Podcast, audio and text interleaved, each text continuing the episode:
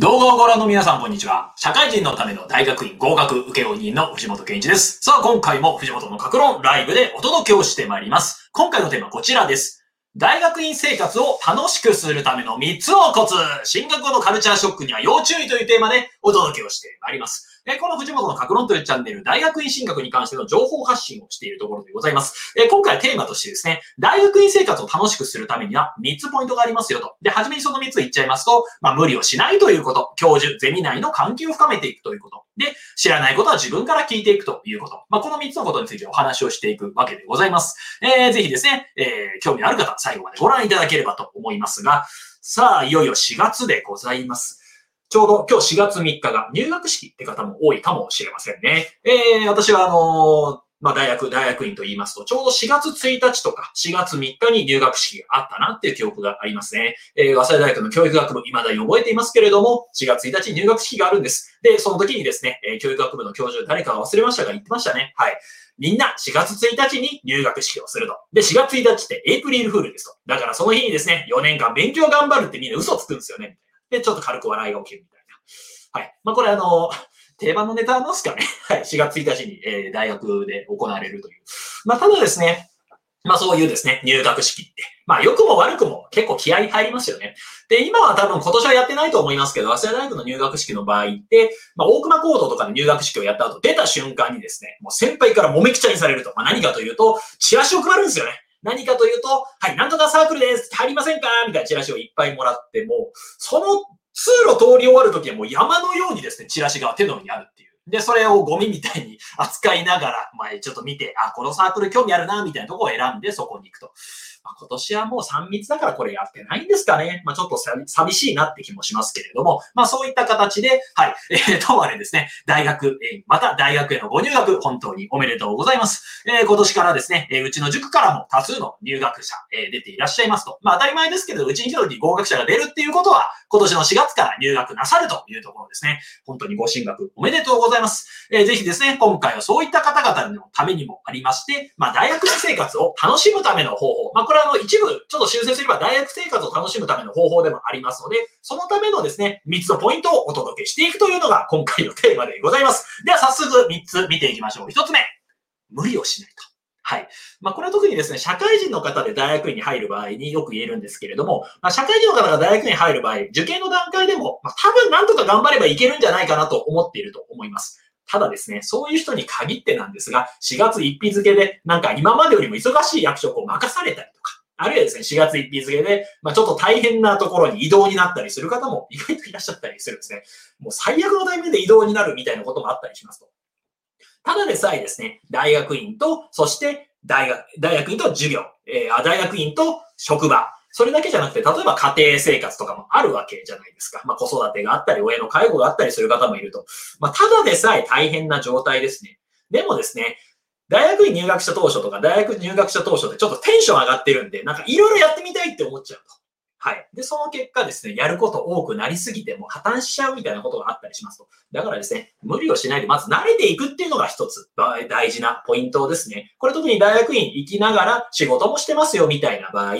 どうしてもですね、やることそもそも増えているんで、だから、あの、無理をせずにですね、ちょっとやること減らしていくぐらいの方がいいですね。例えば、プライベートでやっているなんか活動があったら、ちょっと、ちょっとそれをストップさせてもらうとか、あるいは地域の集まりとかがあっても、ちょっとしばらくですね、ちょっと活動量を減らさせてもらうとか、あるいはですね、え職場とかなんかのつながりとかなんかの会とかの参加もちょっと減らすとか、そういうのを意識的にやっていないと、ちょっと破綻しちゃったりするなっていうのがあります。まあ、これはなんで、あんまり大きな声で言えないんですけども、大学と大学院って中退率で見ますと、大学の学部4年間の倍、大学院は中退者が出ていたりしますと。まあ、大体ですね、大学の学部4年間の中退率が2.5%なんですが、修士課程の中退率5%と言われています。えー、この中では例えばですね、就職活動のつなぎとして大学院を行っていて、まあ、受かった瞬間に大学院辞める人もいるので、まあ、それはあんま大したこともないんですが、社会人の方の場合、例えばどうしても仕事と折り合いがつかなくて辞めちゃうみたいなパターンもあったりしますと。まあ、だからこそ無理をしないっていうのが非常に大事ですね。えだからですね、プライベートでやってる活動であるとか、何かそういうのある場合は、ちょっと量を減らしていくぐらいの方がいいですね。まず無理をせずに慣れていきましょうと。やることは震やさないっていうのがポイントですよというところです。そして二つ目がですね、教授やゼミ内の関係を深めていきましょうというところでございます。まあ、どういうことかと言いますと、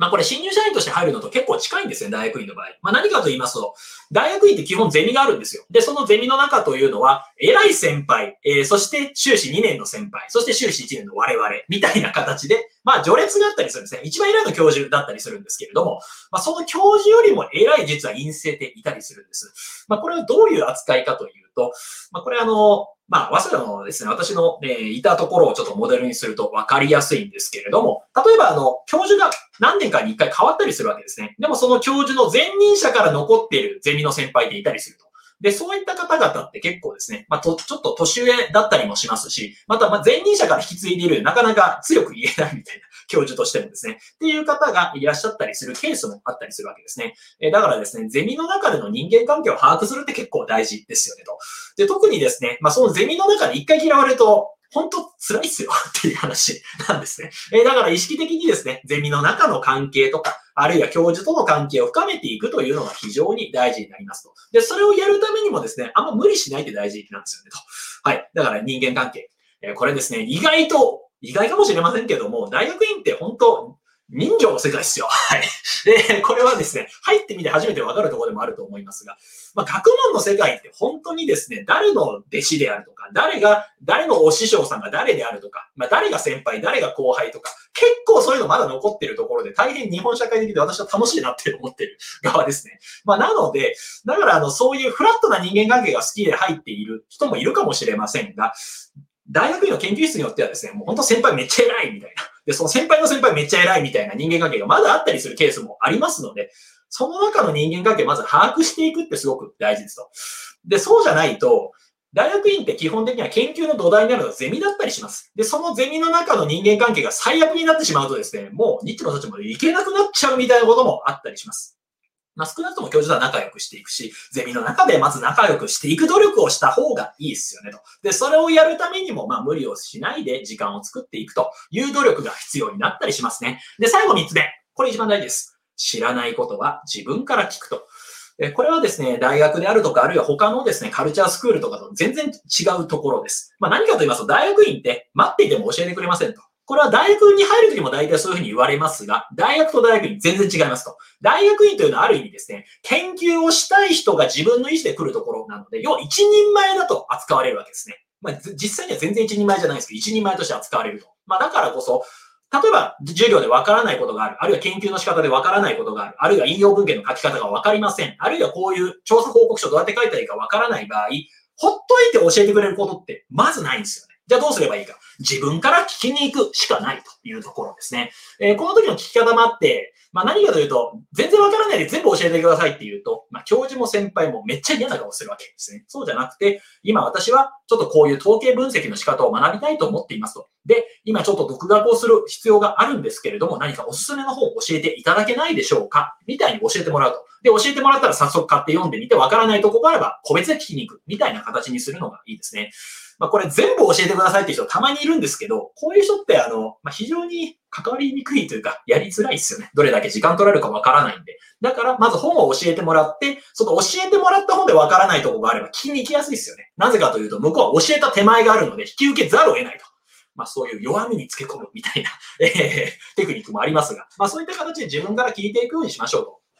これは、本当に大学院の場合ですね、本当待ってても何もやってくれないですよ。はい。えー、だからですね、自分から聞きに行くと。で、自分から聞きに行けばですね、向こうも要は大人ですし、なおかつ知識もある人、教養もある人が多いので、教えてくれますと。だから先輩や、え、教授には自分からぶつかっていく思いで行きましょうというのが必要ですね。え、これはですね、やっぱりあの、大学院っていうのも、やっぱり一人前で入ってくるみたいな前提がありますので、何かを例えば M1 の人、修士1年生の人に教えてあげようみたいな動きにあんまならなかったりします。また大学院側の動きもですね、みんな当然、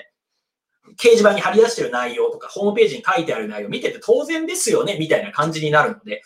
だから、あの、本当わからないことがあれば、まあ、どんどん聞いていく方がいいですね。そうじゃないと手遅れになってしまうケースが結構あったりするわけですね。あ、あのレポート今日までだったんだ。え、なんとか伸びません？だって無理って言われるわけですよ。はい。えー、だからですね、どんどん自分からぶつかっていく思いでやっていきましょうと。で、ポイントです。知らないのは恥じゃないですよと。聞かないのが恥ですよというところですね。はい。えー、どういうことかと言いますと、まあ、何も知らないという状態。はい。これは別にですね、恥ずかしいことは何でもありませんと。でも、聞かないでいるとめっちゃ損する。それが、あの、大学院であるとか、あるいは、えー、学校だけではなくて社会に出てからもそうですよねと。えー、だから自分から聞きに行ってみるというところがポイントですね。特に社会人の方が大学に入る場合って、まあ、職場の文化と大学院の文化全然違ったりもしますと。だからですね、よくわからない文化とか、どよくわからない制度、ルールがあれば、どんどん聞いていった方がいいですよねと。まあそうやって聞いていくと、自分が、はい、例えば不利益を被らないで済みますし、大学院生活を楽しく過ごすことができると。でも逆にですね、聞かないままだと、もうよくわからないまま大学院で行き詰まってしまって、